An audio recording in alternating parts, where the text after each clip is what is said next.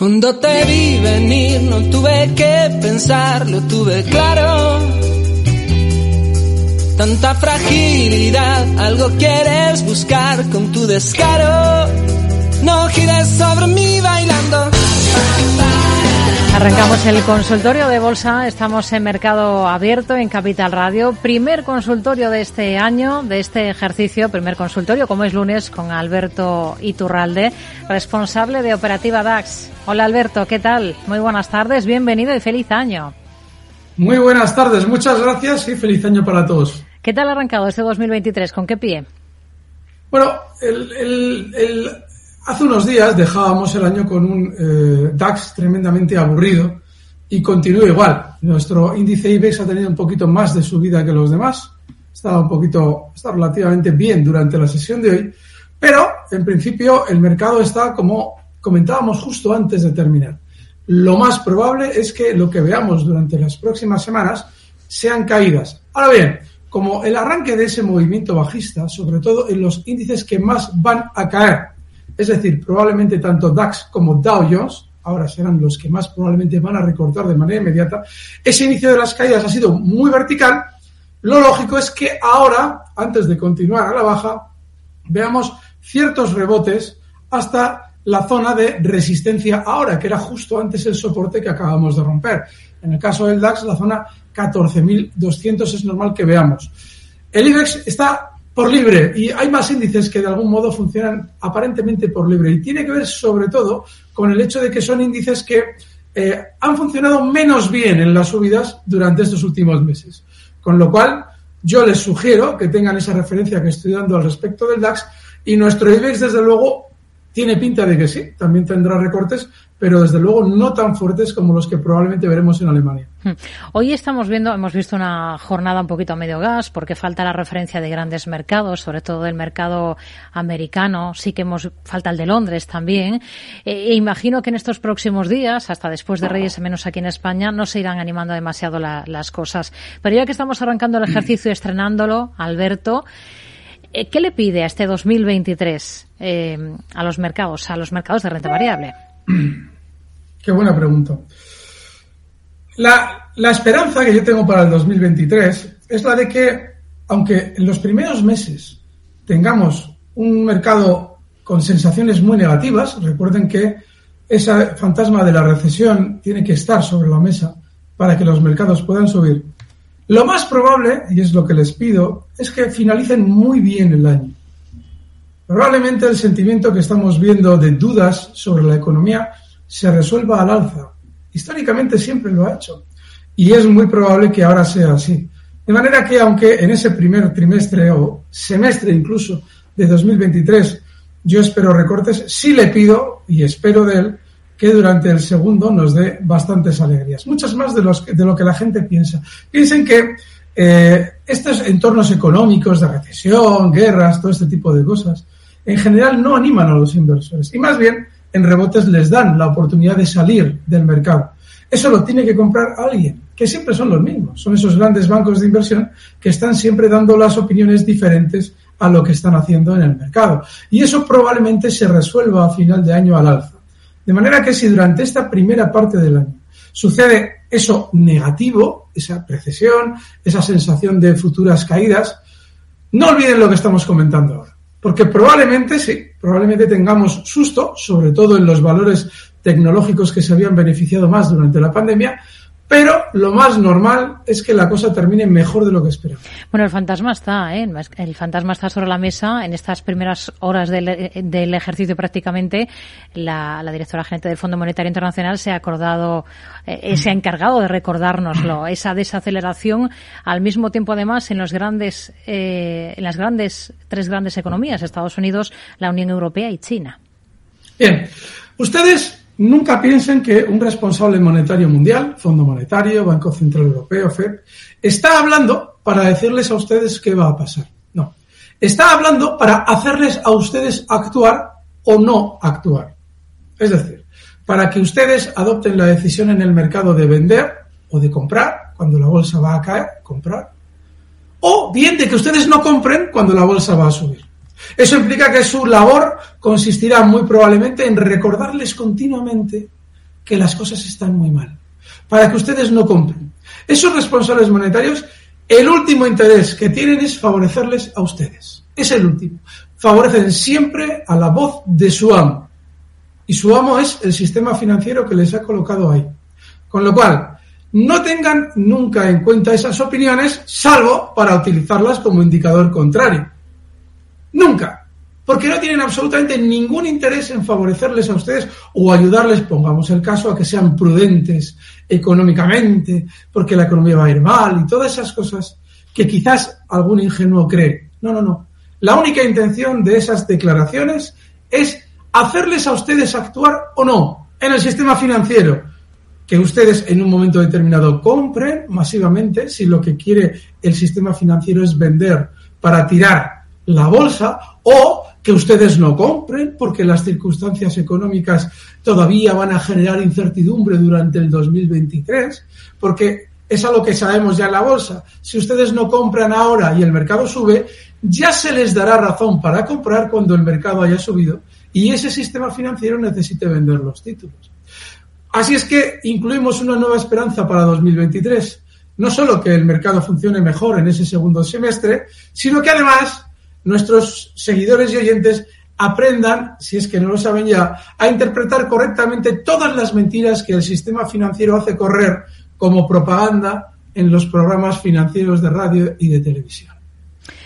Bueno, ha cambiado el ejercicio, pero las formas para participar en este consultorio de bolsa de mercado abierto en Capital Radio no han cambiado, siguen siendo las mismas. Hay un correo electrónico al que pueden llamarnos, que es oyentes, eh, al que pueden escribirnos, mejor dicho, oyentes arroba. También hay un número de teléfono, en este caso sí pueden llamarnos al 91 283 33 33 y a través de WhatsApp nos pueden dejar pues notas de audio con esas consultas que nos quieran hacer llegar al 687-050-600. 687-050-600. Vamos a comenzar, si le parece, mm, Alberto, con un correo electrónico, el que nos envía Roberto, preguntando mm. por Ferrovial. Pide un stop, así que entendemos que está posicionado en la compañía constructora española.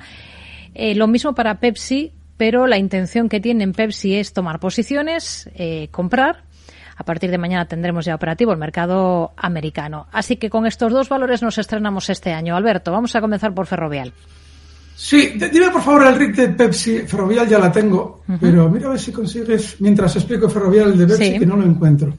Bueno, mira, eh, en el mercado normalmente hay una, un, un, pantallazo, un vistazo, no hace falta que utilicéis unos gráficos muy profesionales. Hay cosas que lo vais a ver en cualquier página que os refleje el gráfico de una compañía, en este caso de Ferrovial. Y es por qué no hay que estar en un bolo. Si lo veis en pantalla ahora mismo, Ferrovial tuvo un tiempo alcista, claramente alcista, y lleva años en los que no ha hecho absolutamente nada relevante que nos haga pensar que tiene una tendencia y dice, bueno, esto está alcista, esto está bajista. Cero marcó sus máximos previos a la caída del coronavirus en 28.90, cayó durante la crisis del coronavirus hasta 15.60 en ese mes fatídico. Bueno, pues desde entonces sí, ha rebotado, se ha mantenido lateral. Durante los últimos dos años ha realizado un movimiento lateral estrechísimo y no hay nada, nada. O sea, no hay... A ver, cuando sale un valor así en esta situación en un consultorio, de lo que no tengo ninguna duda es de que quien pregunta por él no ha mirado en ningún momento el gráfico. Es imposible que habiendo mirado ese gráfico hayamos tenido interés en la compañía.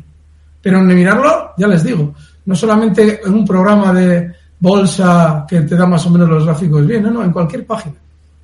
Es evidente, es una tendencia clarísima lateral, que no tiene ningún interés. Y como este hay muchos. Así es que yo no lo tocaría.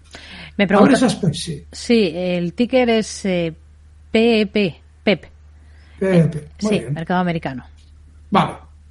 Bueno, a ver, este tiene más sentido, porque este es un valor alcista que está sobre, a ver, a ver, a ver, PEP, no, no tengo gráfico actualizado. PEP, no, no me sale actualizado. Vaya. A ver, no entiendo por qué. Si está funcionando correctamente, vamos a ver, a ver qué pasa con. A ver si lo resuelvo. Quizás no sea el. el bueno, algo de aquí. Hay algo, de aquí que no cuadra con el dato. Vale, ya lo tengo. Creo que ya está. Esto es. Creo, creo que ya está. Sí, ya está. Vamos a ver qué ha pasado con ese gráfico. Muy bien. Está alcista. Este sí tiene esa tendencia alcista.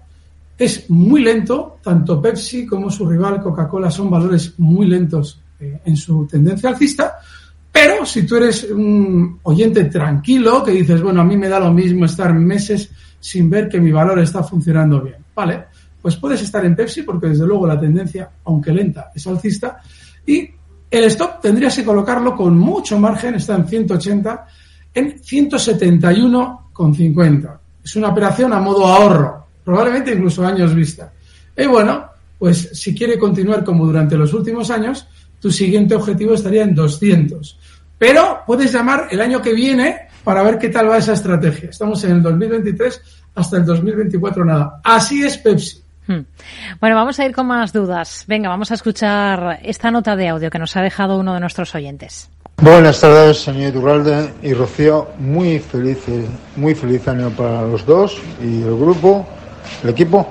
Y señor Iturralde, 30 mil dólares en dólares claro está, para meterlos en tecnológica. ¿Cuál y cuándo? Quiero decir, ¿cuál dentro de las tecnologías potentes? Amazon, Apple, Microsoft. Yo no me iría más allá porque mi Alphabet y, alguna otra más de, de los tipo Intel y demás no, no acaban, nunca me acabaron. Mira que he invertido en ellas. Y ¿Cuándo? ¿Cuándo? Allá para el mes de abril, mayo, marzo. ¿Y cuál? Gracias. Bueno, pues eh, una de las claves de este ejercicio, después del varapalo de las tecnológicas del último año, saber cuándo volver a incorporarse. Y sobre todo, en qué valores. Él nos daba un ramillete de tres títulos, que si le parece podemos mirarlos. Le felicitamos también el año, pero es como si usted me pregunta a mí, a ver, Iturralde, vamos a ver, mm, ¿cómo voy a morir más a gusto? ¿Con una puñalada, un tiro en la sien?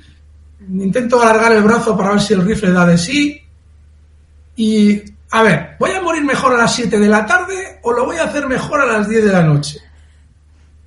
No lo sé. Están en tendencia bajista. Y hay algo, tengan en cuenta un dato muy importante. En el mercado, el factor tiempo es introducir una variante más complejísima. A veces sí tenemos una idea de, bueno, pues, hombre, yo calculo que tal y como lo están haciendo, para primavera, pues probablemente, pero valores bajistas que han tenido exceso alcista.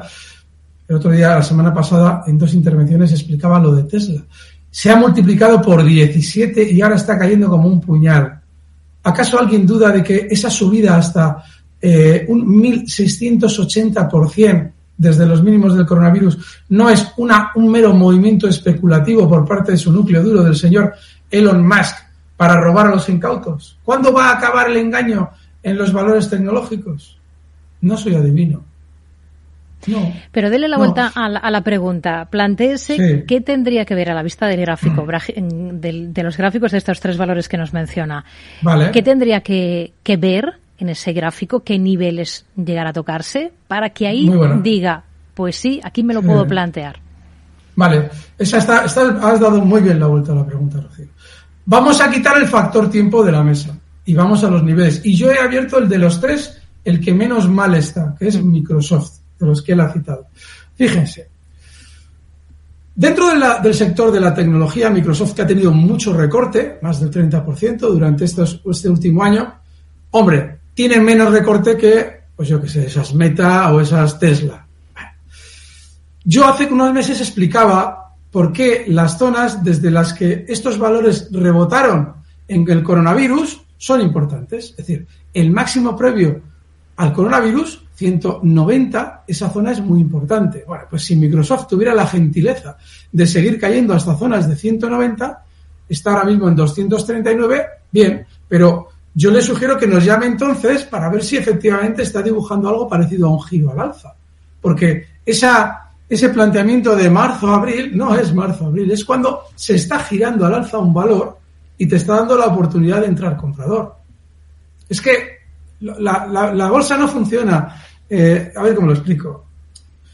Esto se lo preguntan a una persona que se dedica a gestionar fondos y él le contesta. Y a una persona que vive de la bolsa no le puede contestar. Porque la bolsa no se concibe en conceptos de todo el sector bajista, dígame uno para comprar y, dígame qué mes compro. ¿Eso, ¿Eso qué es eso? No, tendrá que dejar de caer y ahí, sea el mes que sea, realizar un giro al alza. Esta respuesta no es solo para nuestro oyente, a que le agradecemos la pregunta, no, no, es en general. Los valores tienen que dejar de caer y eso lo hacen normalmente porque una vez que han caído van realizando un giro al alza y ahí puedes comprar, sea el mes que sea. Y normalmente lo hacen cuando llegan a un soporte muy importante. ¿Cuál es el más importante? Pues niveles de 190 en el caso de Microsoft. Pero cuando llega a ese, a ese punto. Y es importante dedicarle este tiempo a esta pregunta porque es alucinante. ¿Qué manía tiene en general el inversor de irse a lo que peor funciona? No falla como lo que mejor funciona está subiendo, a él le da vértigo, no lo quiere, obviamente, porque ha subido mucho, y se va a todos los truños. Eso no falla. Mis 23 arrios de bolsa llevo viviendo eso. Vamos. Hmm. Venga, vamos a retomar más consultas, más dudas. Creo que tenemos también algún oyente, alguna llamada eh, preparada. Enseguida vamos con ello. Entre, entre tanto, vamos con otra nota de audio. Esta que nos ha dejado este oyente a través de WhatsApp en el 687-050-600. Muy buenas tardes y muy buen año para, para todos. Eh, mi pregunta para Alberto es sobre eh, JP Morgan. El ticker es JP M cotiza en la bolsa de Nueva York y sobre BE Semiconductores, BESI. Estoy en ambas con unas eh, ligeras plusvalías y bueno, me gustaría saber eh, qué recorrido las ve y si es mm, viable el estar en ellas para el medio largo plazo. Eh, muchas gracias, un saludo y otra vez de nuevo feliz año a todos. Soy Juan de Madrid. Bueno, Juan de Madrid que nos pregunta por estos dos valores que tienen cartera con alguna plusvalía, JP Morgan y B Semiconductores. Vamos a comenzar por el banco, por ejemplo. Sí. Yo creo que, y lo hemos explicado durante estos meses, que probablemente la banca va a ser el sector que funcione mejor en el 2023. En el 2022 tuvimos la energía, que se puso obviamente por los problemas geopolíticos más de moda, es normal que todo el mundo haya tendido a, hacia, a comprar valor de ese sector, pero hay algo muy bueno en la banca y es que nadie se acuerda de ella. Y recuerden que los tipos de interés están en alza. Históricamente suele beneficiar a la banca, pero todo el mundo está preocupándose, hasta cierto punto es comprensible, de lo que va a costar la gasolina y el kilovatio hora si se desciende de precio, sigue descendiendo y todas esas cosas. Es decir, que de la banca en general nadie se acuerda. Normalmente ese es el factor que hace funcionar mejor a un sector. En Estados Unidos, JP Morgan sigue en el largo plazo alcista. Tuvo su caída durante esta última crisis del año 2022, pero el rebote que ha vivido durante estos últimos dos meses ha sido limpísimo. Limpísimo. Fíjense, estamos hablando de que ha llegado a rebotar un, 20, no, un 36% desde mínimos de octubre.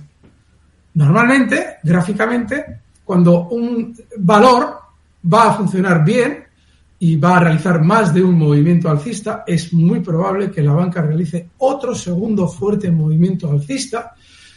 El primero se tiene que mm, realizar como ha sido, es decir, muy rápido, un movimiento de subida en, dentro del cual apenas hay recortes, para que ustedes los incorporen, se reduce la volatilidad en esos valores, se mueven con aparente más tranquilidad, pero al alfa continua para que vosotros no compréis.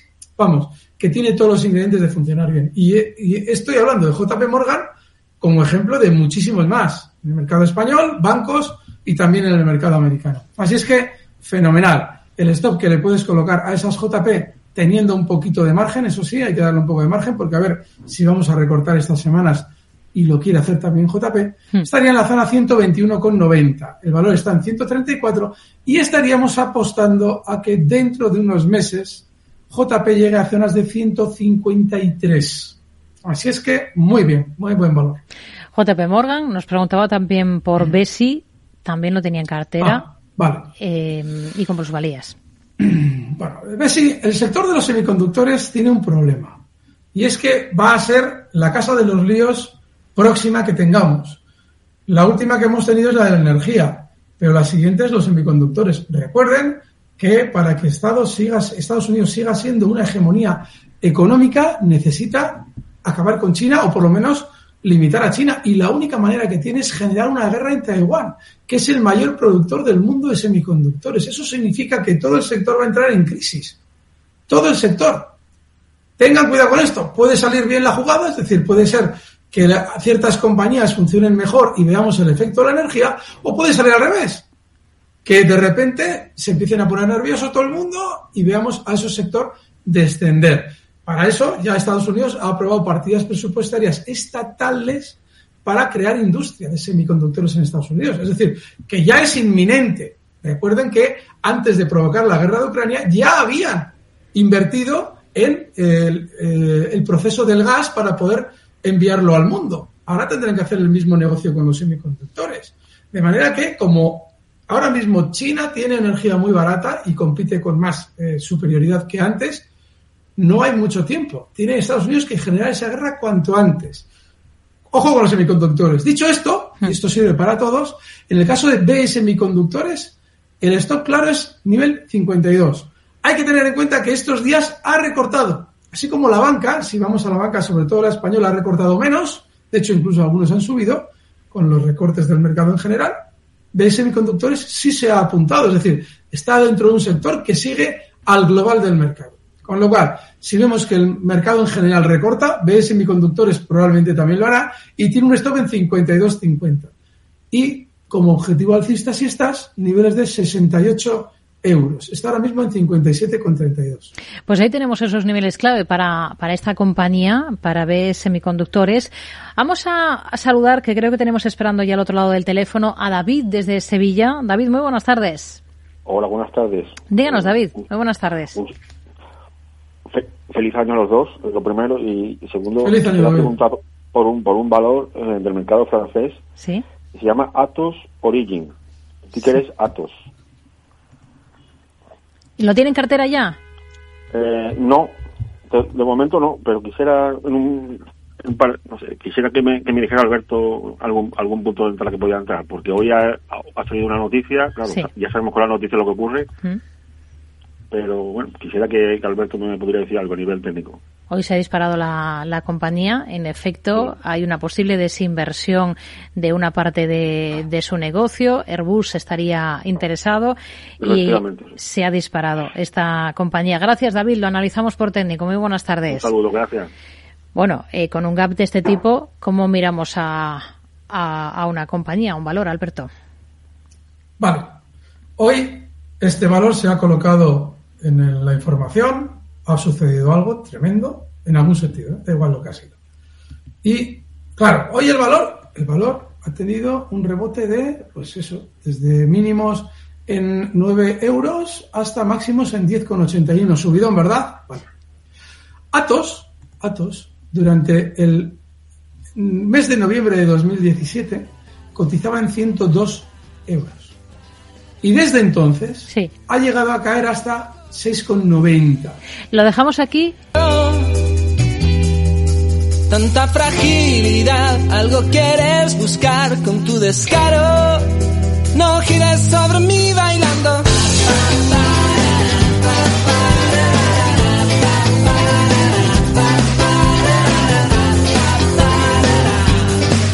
Pues estamos ya en la segunda parte del consultorio de bolsa de Mercado Abierto. Estamos con Alberto Iturralde, responsable de operativa DAX, y estamos analizando el gráfico de Atos. Es justo donde lo habíamos dejado en la parte anterior, en la primera parte del consultorio. Alberto, hablábamos de ese repunte tan contundente de la jornada de hoy que ha llamado la atención del oyente que nos eh, preguntaba por esta compañía pero eh, lo que hacía usted era poner en perspectiva eh, todo el gráfico de la compañía, ¿no?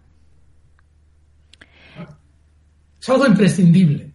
Cuando vamos a poner atención en una compañía y vemos el gráfico, tenemos que mirar el gráfico. No, no, no como yo lo voy a mostrar ahora. Este oyente tiene que ir sí o sí a los gráficos de Capital Radio, que ponemos así el gráfico y decimos, ¡anda! ¿Cuánto sube? ¡Qué barbaridad! Este es el gráfico. El gráfico no es lo que ha subido hoy, sino lo que ha caído en los últimos cinco años que nadie nos ha explicado tan bien como la subida de hoy.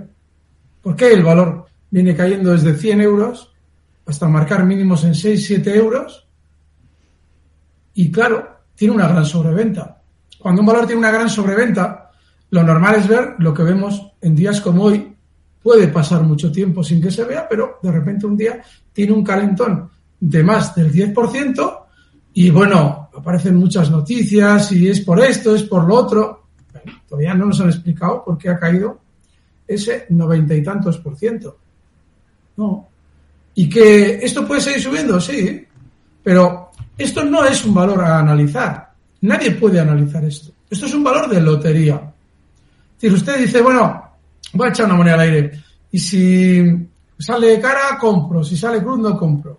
Pruebe. Ese, ese análisis es más riguroso de lo que nadie le pueda decir de este valor. Porque siendo muy bajista, claro que va a tener rebotes rápidos como el de ahora. Y no dude de que esos rebotes, bueno, tienen una explicación súper lógica. Alguien se la contará. Pero nadie le ha explicado por qué este valor es tan bajista. Con lo cual es un valor para ludópatas. Entonces, es mucho más riguroso el proceso de análisis que le he explicado antes. Una moneda al aire y lo que salga.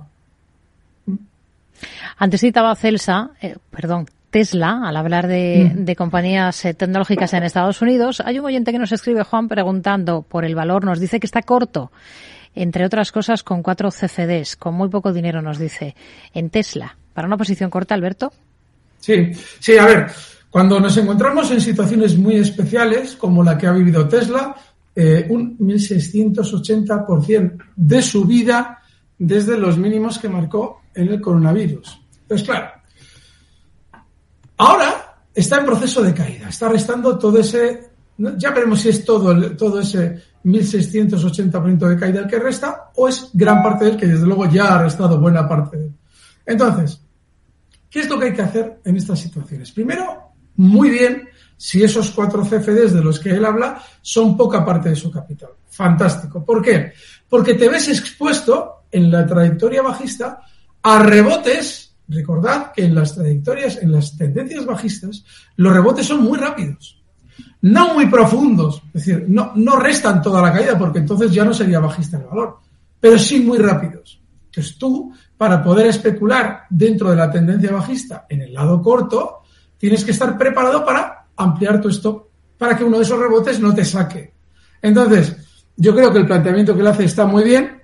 El, ahora mismo, quizás el stop de cortos, fíjense, está en 123 Tesla y podría rebotar tranquilamente hasta niveles de 155, pero tranquilamente, porque tiene una gran sobreventa. Eso no significa que su tendencia bajista ha terminado. De hecho, tiene pinta de rebotar estos días. ¿eh? Mm, tiene pinta. Entonces, incluso 165, porque tiene una gran sobreventa. Entonces, bueno, yo lo que haría es estar tranquilo con esos cuatro CFDs en el lado bajista y esperar a que Elon Musk hable mal de la compañía en algún sentido. Elon Musk no te va a decir, nuestra compañía está fatal, pero sí te puede decir, oh, oh, bueno, eh, vamos a intentar hacer bien las cosas, pero no me extrañaría que el título todavía cayera mucho más. Eso implica que está invitando a todo el mundo a vender. Pues cuando haga algo de esto, ahí podrías cerrar tus cortos, que muy probablemente el valor ya haya llegado muy por debajo de donde está ahora. Pero ahora, de manera inmediata, lo normal es ver ciertos rebotes. Échale paciencia. Hmm. Venga, vamos a continuar con más dudas. Vamos a, vamos a escuchar otra nota de audio de otro de nuestros oyentes a través de WhatsApp. Hola, soy José de Valencia. Quería preguntarle al señor Iturralde por Tencent, el ticker TM e. Gracias y enhorabuena por el programa. Tencent, TMC, nos dice este oyente. TMC, no saben qué mercado, ¿no? Pues a ver, vamos a ver. Aquí está. Bueno, no, no, no, no. Creía que estaba, pero no va a estar. A ver si tengo un mercado estándar. No. Yo estoy igual, estoy en las mismas. Eh, le damos un poco de tiempo si le parece. Entre tanto, vamos, por ejemplo, con un correo electrónico de, de, Manuel, por ejemplo, que le quiere preguntar por dos valores y uno es eh, AXA en la bolsa francesa, CS es el ticker, bolsa francesa, más, más fácil de localizar, CS, y el otro es la bolsa es de la bolsa alemana, es Hannover Rück, que es una compañía también del mismo sector, HNR1 sería el ticker, y en los dos quiere saber si ve que pueda ser un momento interesante para entrar, en acaso afirmativo, qué nivel situar eh, para el stop loss y para, para, esa salida con beneficios de las posiciones en estos dos valores del sector asegurador, AXA y Hannover. Mercado francés, mercado alemán. Habéis perdido mi pantalla porque se ha bloqueado visual. ¿Mm? Voy a intentar abrirlo de nuevo y compartirla con vosotros. AXA y Hannover Ruckenberg Creo que es ese valor. Eh, no me atrevo yo con. Vamos a ver si consigo compartir esto y pasaros la imagen. A ver, ya creo que debería estar. Creo. No, esto no, esto no, esto no. De momento no, de momento no tenemos pues esa, esa imagen. A ver. Bueno, cosas que pasan en este estreno, en el primer consultorio del año. Voy a meter el valor antes, el de AXA, que ya ha aparecido, y os lo paso ahora mismo vía StreamYard. Vamos a presentar. Y ahora sí que va a aparecer. Aquí está. Venga, ya lo tenéis. Bueno, el caso de AXA lo, hemos explicado ya en más de una ocasión durante los últimos consultorios que nos han preguntado veces por AXA. Sí. Está en una zona de resistencia. Es una zona además muy importante de resistencia desde el año 2010. La tocó por primera vez en el año 2015, pero esa primera vez frenaba la subida por, por un movimiento alcista que comenzaba en 2010. Y ha frenado en esa zona varias ocasiones. Y ahora está sin terminar de superarla. En el pasado, el gráfico ya en el año 98 cotizaba en los mismos niveles que ahora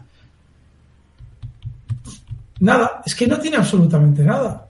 Yo muchas veces, antes les decía, digo, oiga, es que a mí me gustaría saber por qué. Porque a veces cuando alguien te pregunta por un valor que está muy alcista, enseguida entiendes, hombre, esto tiene sentido. Tiene sentido que alguien ahí se haya visto hasta cierto punto seducido, ¿no? Por el movimiento. Pero es que esto, o sea, en el año 98 cotiza en este nivel. En el año 2000, en el 99 también lo toca, en el 2000 lo toca. Eh, en el año 2006 lo vuelve a tocar, en el 2007, en el 2008, en el 2015 vuelve a él, en el 2018, en el 2020, en el 2021, 22, 23. ¿Qué sentido tiene esto? Es decir, no sé. Es que ahí, yo, es un poco lo que he comentado antes de Ferrovial. ¿Por qué no abrir un gráfico antes de fijar nuestra atención en una compañía y ver si eso tiene algún sentido? Porque cuando un valor está cotizando en los mismos niveles durante 24 años, pues igual no hay que tenerlo. O simplemente hay que dedicarse a otras cosas. El otro era, perdona Rocío. La otra compañía del sector asegurador, eh, Hannover Rueck, y el valor, el ticker, perdón, H de Huelva, N de Navarra, R de Roma, 1. Vale, muy bien. También para una posible entrada. Vale, este es diferente. Este es diferente. Esto sí tiene sentido. ¿Por qué? Hablamos de un valor, aquí tenemos el gráfico desde el año 97, que ya a partir del año 2010 comienza una trayectoria alcista respetable. Esto tiene sentido. Esto sí. No es, hombre, me voy a meter en el sector de seguros, AXA.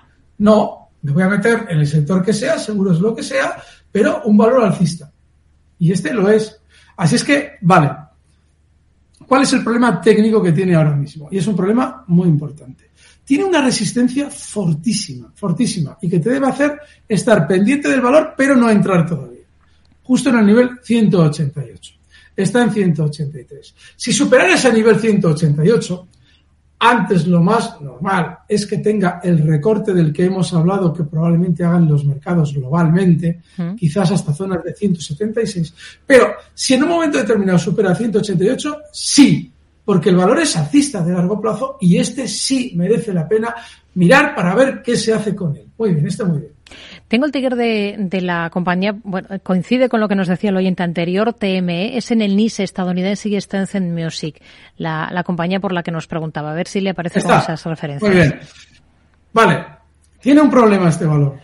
El valor es que, el problema que tiene es que es muy bajista, pero tiene algo muy bueno y es que ha tenido una arrancada inicial muy fuerte. Entonces, claro, lo normal es que esa arrancada todavía continúe y lo haga, pues, bueno, probablemente hasta niveles de 10, eh, 10 dólares. Eso es probable que se vea. Pero aquí, que yo este valor no te lo recomiendo, pero no porque no pueda rebotar más, sino porque es muy difícil realizar una estrategia con él. Está en 8.28, tu objetivo alcista en 10 y el stop en 7.60. Hmm. Creo que tenemos al otro lado del teléfono a Jesús esperando desde Getafe, Madrid. Nos ha llamado al 91 283 33 33. Hola Jesús, ¿qué tal? Muy buenas tardes. Buenas tardes y feliz año para todos. Igualmente. Mire, señor Iturralde, hace unos días me puse corto en el IBEX en 8100 y creo, no sé si me he equivocado, voy a hacer lo que usted me diga, aunque sé que en esto no hay nada escrito, eh, creo que se está alejando demasiado ya de este nivel de compra que yo lo he hecho. ¿Cómo lo ve usted? ¿Aguanto? ¿Le ve usted acercándose a esos niveles en los próximos días o en las próximas semanas? o qué nivel de resistencia si la rompe debería vender, porque creo que me he equivocado, pero vamos, no lo sé, usted es el experto y aunque sé que no nada escrito, no, no hay nada criticable, aunque acierto se equivoque, sé que, es un, sé que es un gran analista y tiene el noventa y tantos por ciento de aciertos, señorito Ralde. Así que déjenme por teléfono, por favor. vale, muchas gracias, buenas tardes. Pues lo dejamos ahí a la espera para que, que vaya escuchando lo que le va a decir Alberto sobre su posición en el IBEX, posición corta.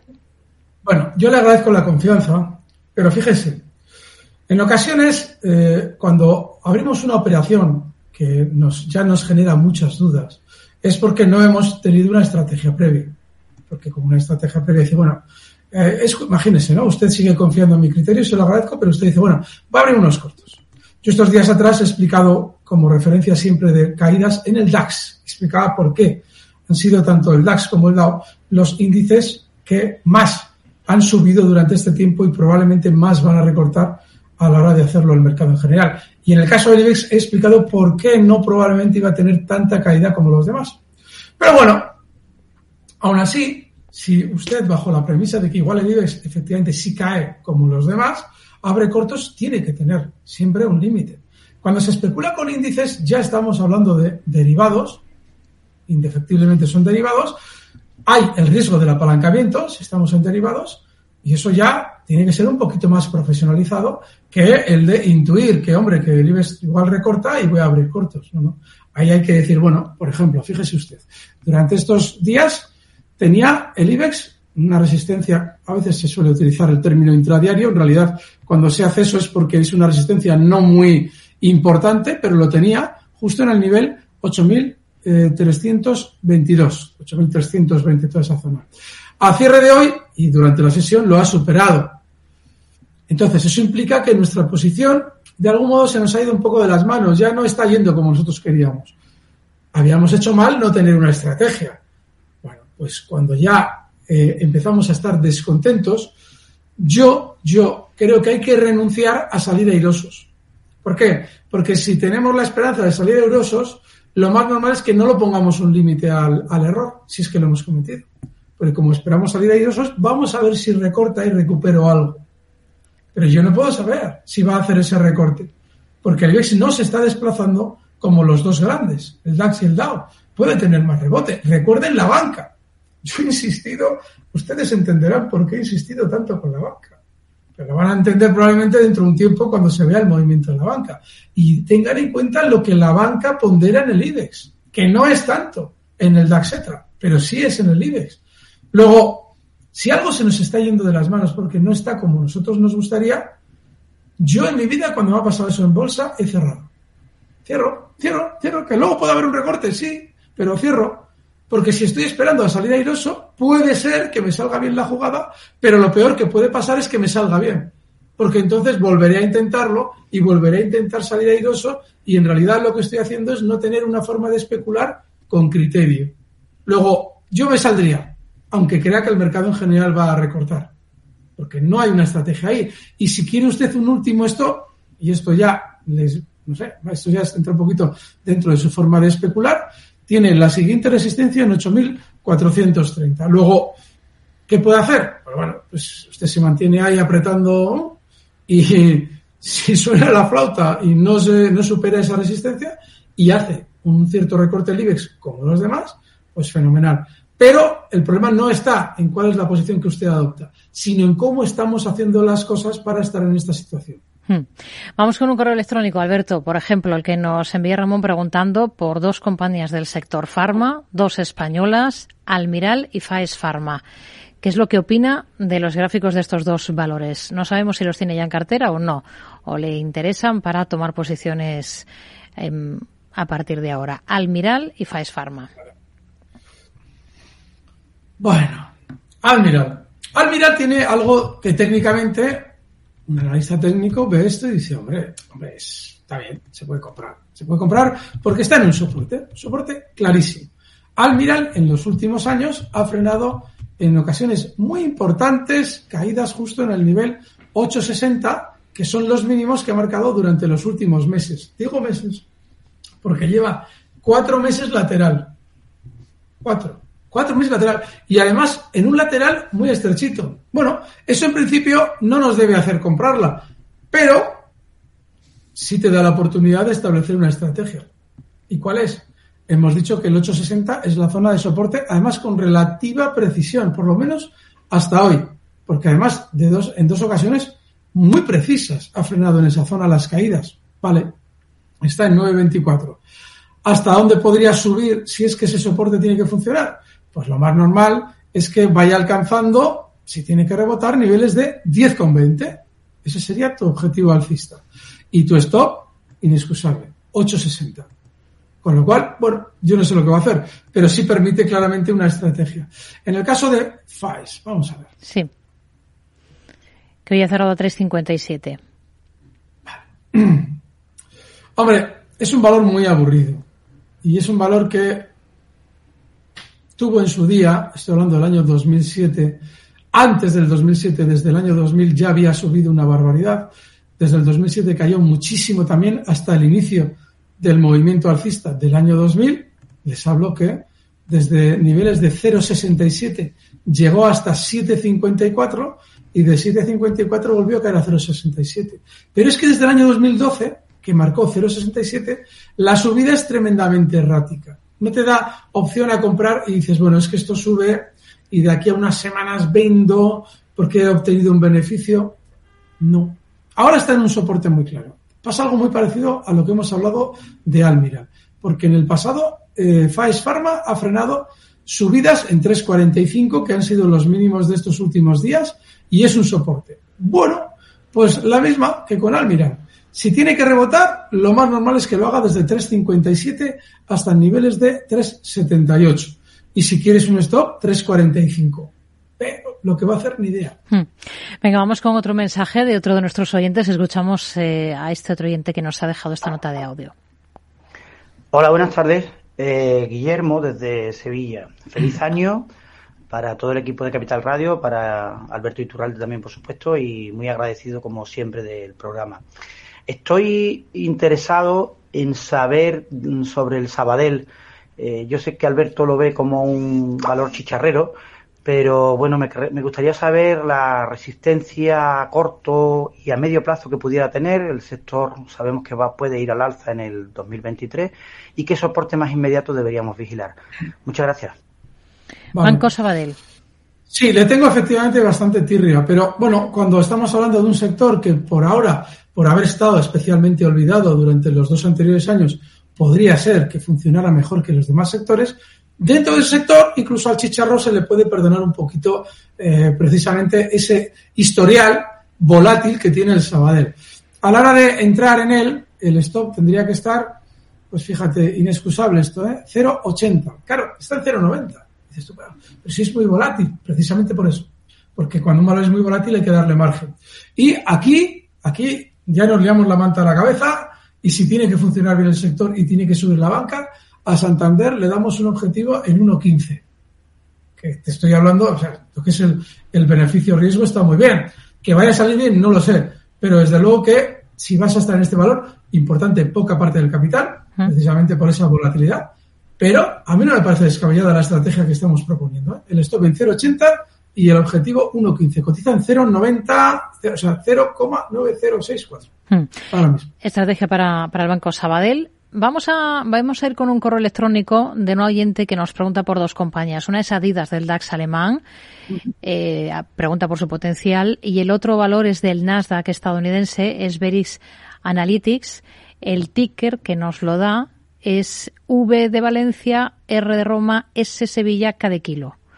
VRSK. Veris Analytics. ¿Y qué nos dice sobre esta segunda compañía? Dice, este último tiene pinta de estar disminuyendo su volatilidad y de acercarse a una subida. ¿Qué es lo que le podemos comentar?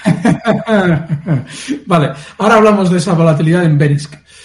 Mm. Adidas tiene una gran sobreventa, es decir, ha realizado una caída enorme, muy rápida y muy sostenida, y ahora, una vez que ha frenado justo. Nos comparte el, gráfico de, Adidas, porque justo en pantalla.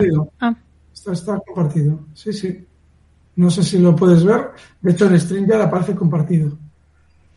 Yo tengo en pantalla a Faes Pharma del gráfico anterior. No sé si. No, no, no. Se ha quedado congelado. Está, está, está. Y de ah. hecho, aparece en StreamYard. Sí, sí, está, está Adidas. Vale, vale. No sé pues si Creo si están grabando el StreamYard se está viendo. Sí. Lo explico, digo porque si no tendría que cerrar Visual para volver a compartirlo.